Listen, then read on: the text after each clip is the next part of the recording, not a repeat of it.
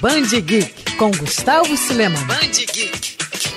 A Arlequina está de volta aos cinemas. Bem aceita pelo público em Esquadrão Suicida, a vilã malucada agora encabeça as Aves de Rapina, equipe que representa a força feminina e uma das novas atrações do universo DC nas telonas. A gente sabe que a vida da Arlequina nem sempre foi um mar de rosas. Criada para ser apenas uma coadjuvante, na série animada do Batman lá na década de 90, a personagem foi um sucesso e logo foi para os quadrinhos. Dona de uma origem delicada, a doutora Harley Quinn passou maus bocados em um relacionamento abusivo com Coringa até decidir dar fim a isso, o que é mostrado no novo filme. Mas quem são as aves de rapina? Antes de qualquer coisa, é importante lembrar que a Arlequina nunca fez parte da equipe nos gibis. Apesar disso, a essência do grupo é a mesma: super-heroínas que se juntam para combater o crime. A primeira versão desse projeto surgiu lá na década de 90, em 1995, quando editores quebravam a cabeça para recolocar no universo DC a Canário Negro, que vinha de uma revista mensal que não fez sucesso, e a Oráculo, a ex-Batgirl Bárbara Gordon, na época presa a uma cadeira de rodas após ataque do Coringa. Inspirada em conceitos de filmes como Duro de Matar,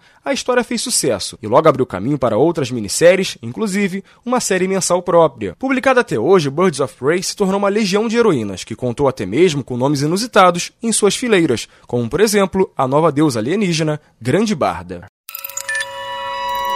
Quer ouvir essa coluna novamente? É só procurar nas plataformas de streaming de áudio. Conheça mais dos podcasts da Band News FM Rio.